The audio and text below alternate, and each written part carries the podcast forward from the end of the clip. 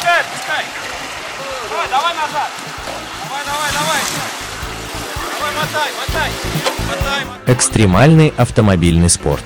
Автоклуб на Моторадио. Давай, давай, давай. Здравствуйте! Здравствуйте, мои дорогие любители полноприводной свободы и мира вне дорог. На волнах Моторадио в эфире вновь передача «Оффроуд для всех» и с вами ее автор и ведущий Роман Герасимов. Золотая осень в самом разгаре, а я продолжаю вспоминать и записывать для вас мемуары о поездке на плато Мань-Пупунер вместе с проектом Red Off-Road Expedition и магазином внедорожного снаряжения 4 на 4 Sport – в прошлой передаче мы остановились на том, что до Вологодской грани нам оставалось около десятка километров и день пути. Ну а далее уже путь на само плато Мань-Пупунер пешком. Так шел шестой день поездки, и главная его интрига была в том, успеем ли мы без поломок вовремя выйти на конечную точку нашего автомобильного пробега. Как я вам уже говорил ранее, если мы не успевали 13 с утра быть э, в заповеднике, то мы уже на плато Мань-Попунер не попадали. То есть нам именно в этот день, именно в это время собирается группа, ее берет инструктор и ведет наверх. Поэтому у нас оставались сутки на то, чтобы выйти, встать лагерем и подготовиться. Новый день экспедиции встретил нас приветливой солнечной погодой – если бы еще не постоянный плотный ветер, который временами дул одновременно со всех сторон, можно было бы сказать, что на улице даже жарко. По случаю предполагаемого скорого прибытия к Вологодской грани, форма одежды была парадная, облегченная. Вологодская грань находится возле истока реки Печора.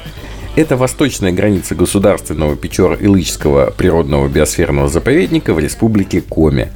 С 2016 года там расположен одноименный горный лагерь который является пропускным пунктом для туристов, э, которые следуют в заповедник на маршруте перевал Дятлова Пань-Пупунер. Какой бы способ попадания на плато вы не выбрали, лодка, пеший маршрут, заброска на вездеходах, снегоходах или квадроциклах, ну или на автомобилях, соответственно, мимо этого лагеря вам не пройти. Исключение составляют только вертолетные туры, когда вертолет садится уже прямо на плато. Утренний мацион, включающий умывание, быстрый плотный завтрак и сбор вещей, как всегда, завершился торжественным брифингом. И тут я вас отправляю к первоисточнику этой ценнейшей информации, Максиму Шишкину. Итак, закройте глаза и представьте. Неяркое осеннее солнце, запахи горных лесов и трав, вы стоите в футболке вместе с остальными полукольцом, ваши волосы треплет приятный ветер. Продолжаем движение пока идет, слава богу, все хорошо. Вот. Планы на сегодняшний день. Э, до границы заповедника у нас осталось э, 11 километров. До точки, называемое болото, у нас э, 5 километров. Вот. То есть маршрут для сегодняшнего дня не такой большой. Установка и сбор лагеря с каждым днем получались все быстрее и быстрее сказывалась сыгранность команды и ставшие привычные распределения ролей. Нельзя сказать, что мы спали много, или хотя бы мы укладывались в тот общепринятый норматив, который так рекомендуют врачи. Но то ли сам горный воздух, то ли общая заряженность на результат в общем, энергии нам хватало на ранние подъемы, бодрое скакание по камням и непрекращающиеся потоки такого здорового юмора, который, кстати, здорово разряжал атмосферу и помогал преодолевать все трудности. Главным сегодняшним жупелом для нас было так называемое болото. Одно из многих, но, наверное, самое продолжительное и коварное на всем маршруте. Из сообщений по рации от коллег-путешественников, которые прошли его двумя днями ранее – следовало, что там жуть жуткая, и лучше нам всем сразу забраться туда, откуда мы все вылезли. И не надо искушать судьбу, и лучше вернуться назад в ужасе и благодарить э, небеса за то, что избавили нас от этого. Но не таков был характер нашей маленькой и гордой команды. Машины были целыми, в общем, лебедки работают, погода хорошая, и бояться как-то не солидно, что ли. Так что мы вышли вперед с поднятым забралом и предвкушением неминуемой и победной схватки с уральским бездорожьем.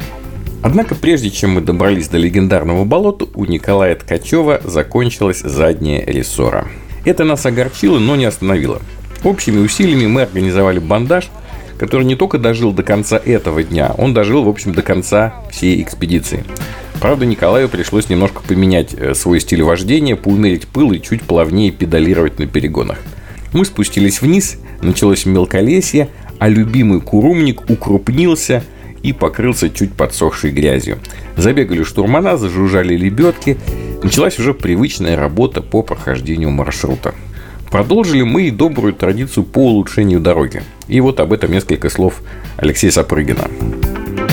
Ребят, новый день дал нам новые испытания. Дорога оказывается очень интересной, с большими камнями, валунами. Но наша команда решила не объезжать их, а выкручивать и убрать, чтобы помочь тем группам, тем людям, которые пойдут за нами.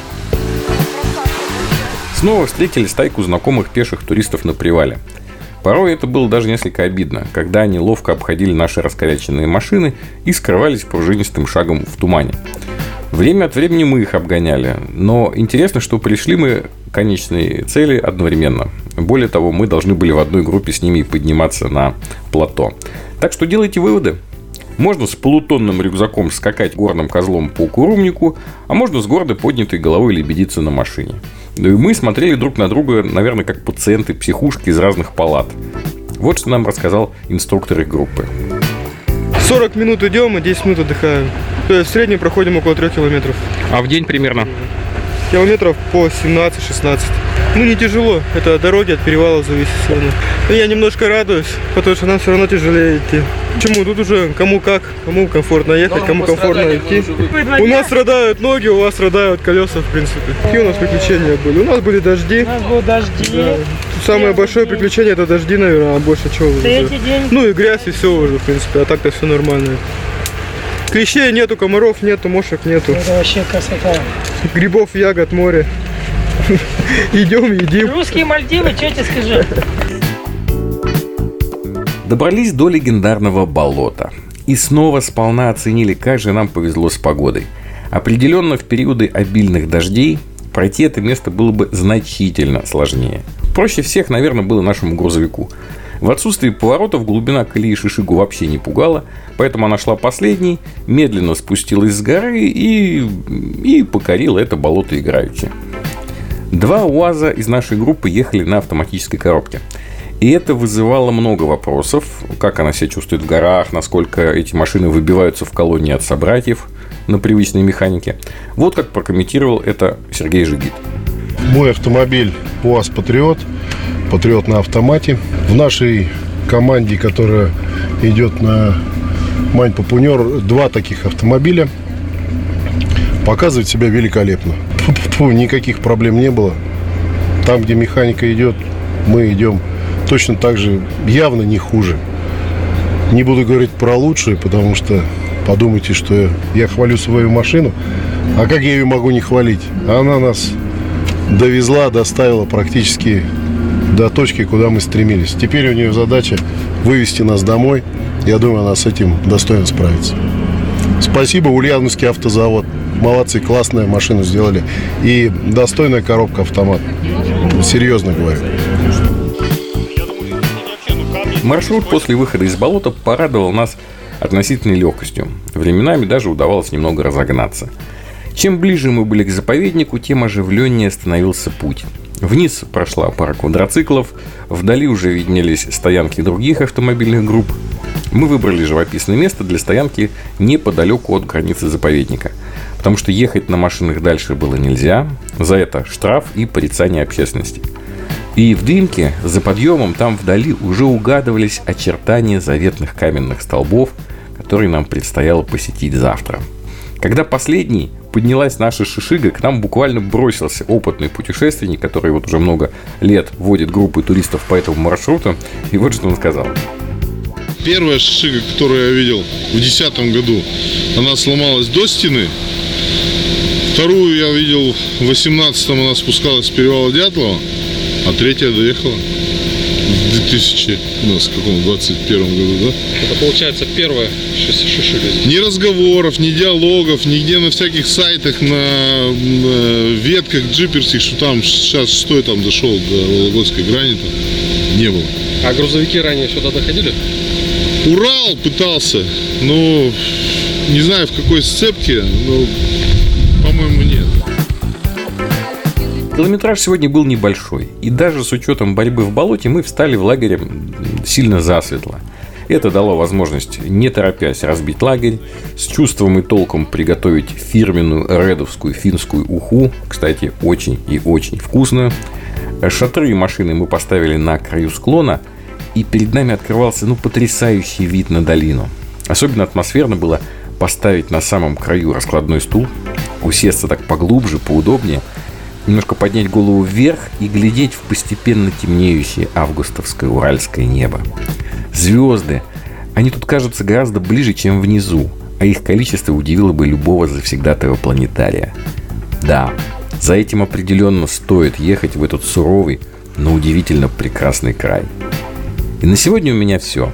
В следующей передаче вы узнаете, как мы прошли 25 километров по горам и что же нам открылось на плато Мань-Пупунер. Вы слушали передачу «Оффроуд для всех» на волнах Моторадио онлайн, и с вами был ее автор и ведущий Роман Герасимов. До новых встреч в эфире. А, вы это, уже такой грязный, смотри, весь мокрый. Практики без здоровья. Автоклуб на Моторадио.